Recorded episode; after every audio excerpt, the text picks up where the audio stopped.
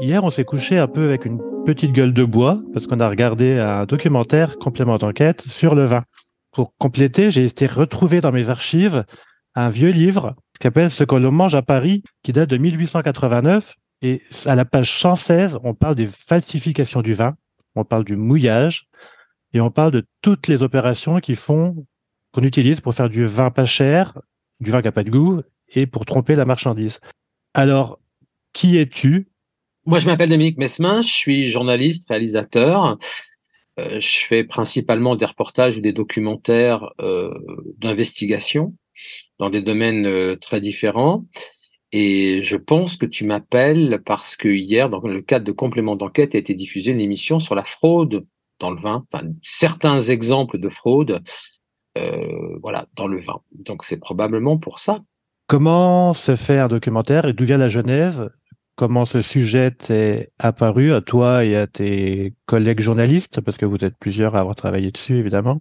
C'est quoi l'idée et comment on en arrive à, trouver ces deux grands thèmes, parce que le documentaire est sur, moi, je trouvais deux grands thèmes, ou deux régions principales, qui sont des régions bankable, on va dire.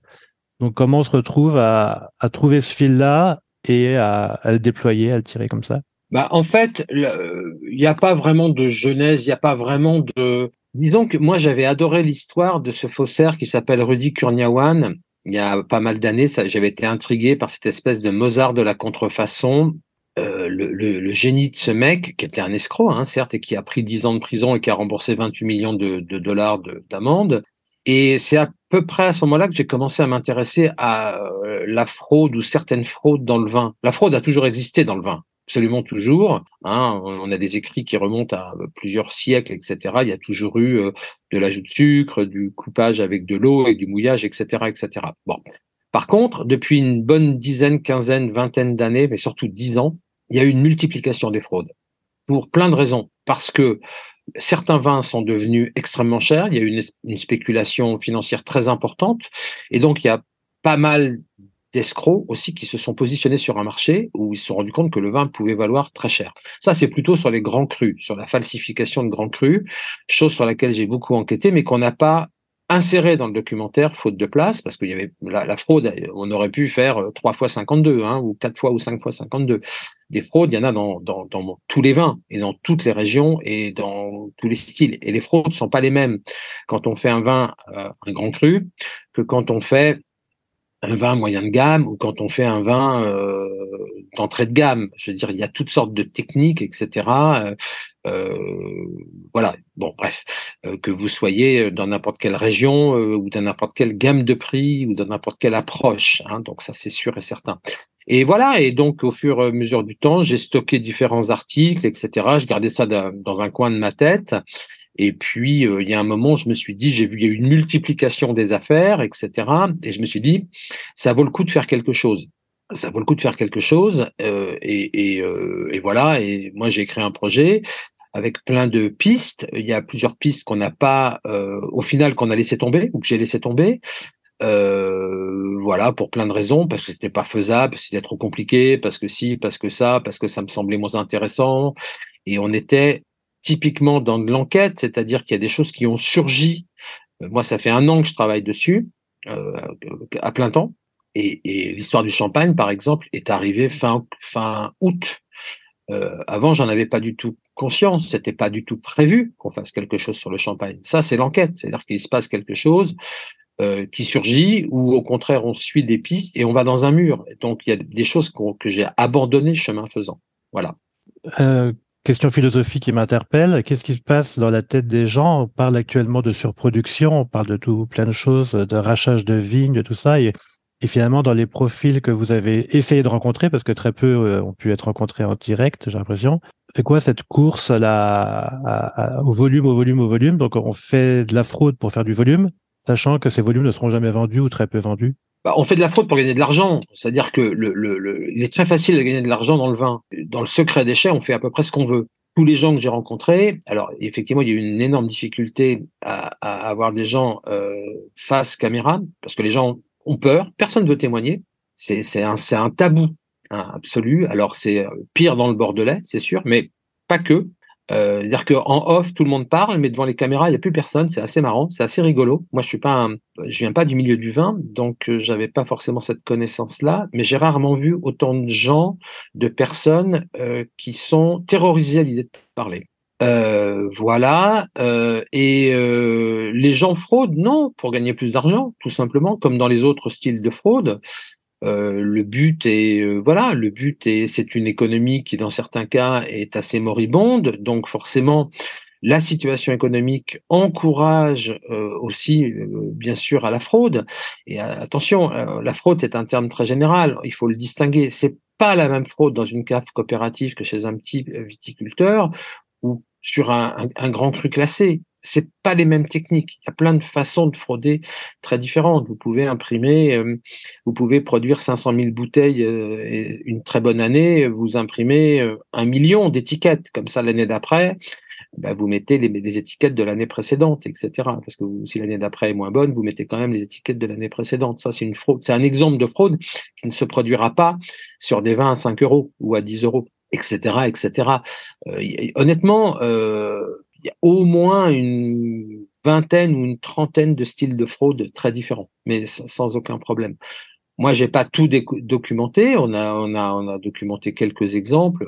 Le but n'était pas d'être exhaustif. On peut pas être exhaustif. Voilà. Je pense que aujourd'hui, il y a des gens qui sont amenés à frauder, qui n'ont pas forcément le profil de fraudeur ou l'envie de frauder, mais qui le font pour des raisons purement économiques pas parce que ils veulent, euh, ils ont un esprit mal tourné, mais juste parce qu'ils sont acculés financièrement et qui sont coincés.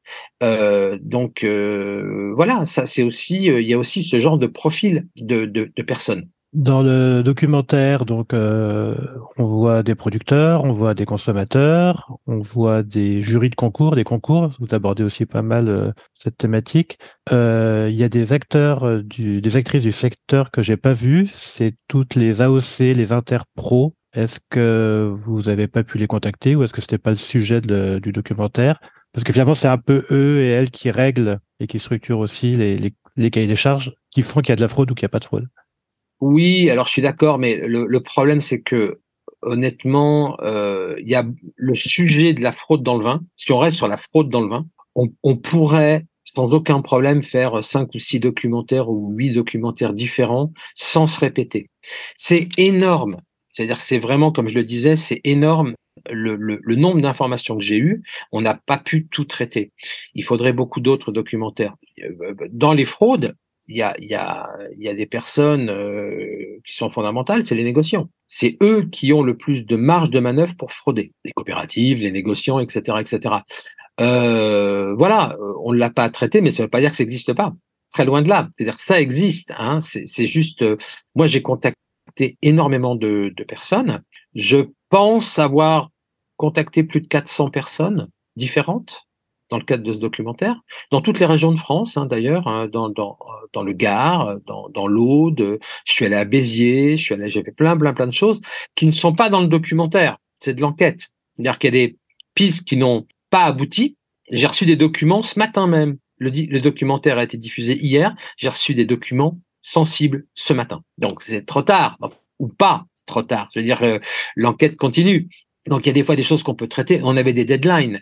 Donc je suis dans, dans sur d'autres enquêtes d'éléments que j'ai, euh, notamment dans le Bordelais et, et euh, sur une affaire, une affaire sensible de vin espagnol qui est devenu français avec des fausses étiquettes et avec des contrefaçons de Margot placées. Mais je l'ai pas traité parce que l'enquête, la mienne, et celle de la police continue. Et c'est beaucoup trop tôt. Donc voilà, c'est-à-dire que oui, bien, évidemment qu'il y a, euh, qu'il y a, je, je, radote, mais euh, il n'y a pas une fraude, il y a des dizaines et des dizaines et des dizaines de fraudes. Un viticulteur ne fraude pas de la même façon qu'un négociant, qui ne fraude pas de la même façon qu'un syndicat, etc., etc., etc. Et un grand cru non plus. Donc on peut pas tout mettre derrière ce terme générique. On pourrait détailler, ça serait, il faudrait faire un bouquin. D'ailleurs, il y a tellement de, de subtilités différentes qui, voilà. Eh ben merci. Donc on vous recommande d'aller regarder parce que je pense qu'il est encore en replay. Il sera, il est en replay. Il est en replay ce documentaire qui, mais comme tu dis, aborde une partie de la fraude, une version de la fraude. Ça laisse euh, beaucoup de questions derrière. Donc, euh, aux investigateurs et d'aller creuser, chercher, de continuer à se documenter. Et puis, ce qui a été dit, euh, là, on fait un peu notre popote interne. Aller acheter du vin chez des gens qui savent le vendre. Parce que c'est comme ça le, but du documentaire. C'est soyez convaincus et convaincants avec les, les gens qui savent faire du bon vin. C'est comme ça le principal. Exactement. Je vais juste te demander de redonner ton nom, prénom, tes collègues et puis la boîte de prod.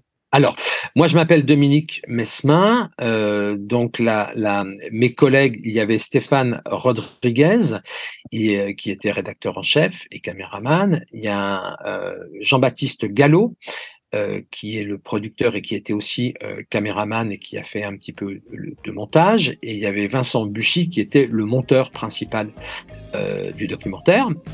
donc on était une équipe de quatre, grosso modo. Et la société de production s'appelle Les Films de l'Odyssée. Et, et, oui, comme tu le disais, ça reste en replay, bien évidemment.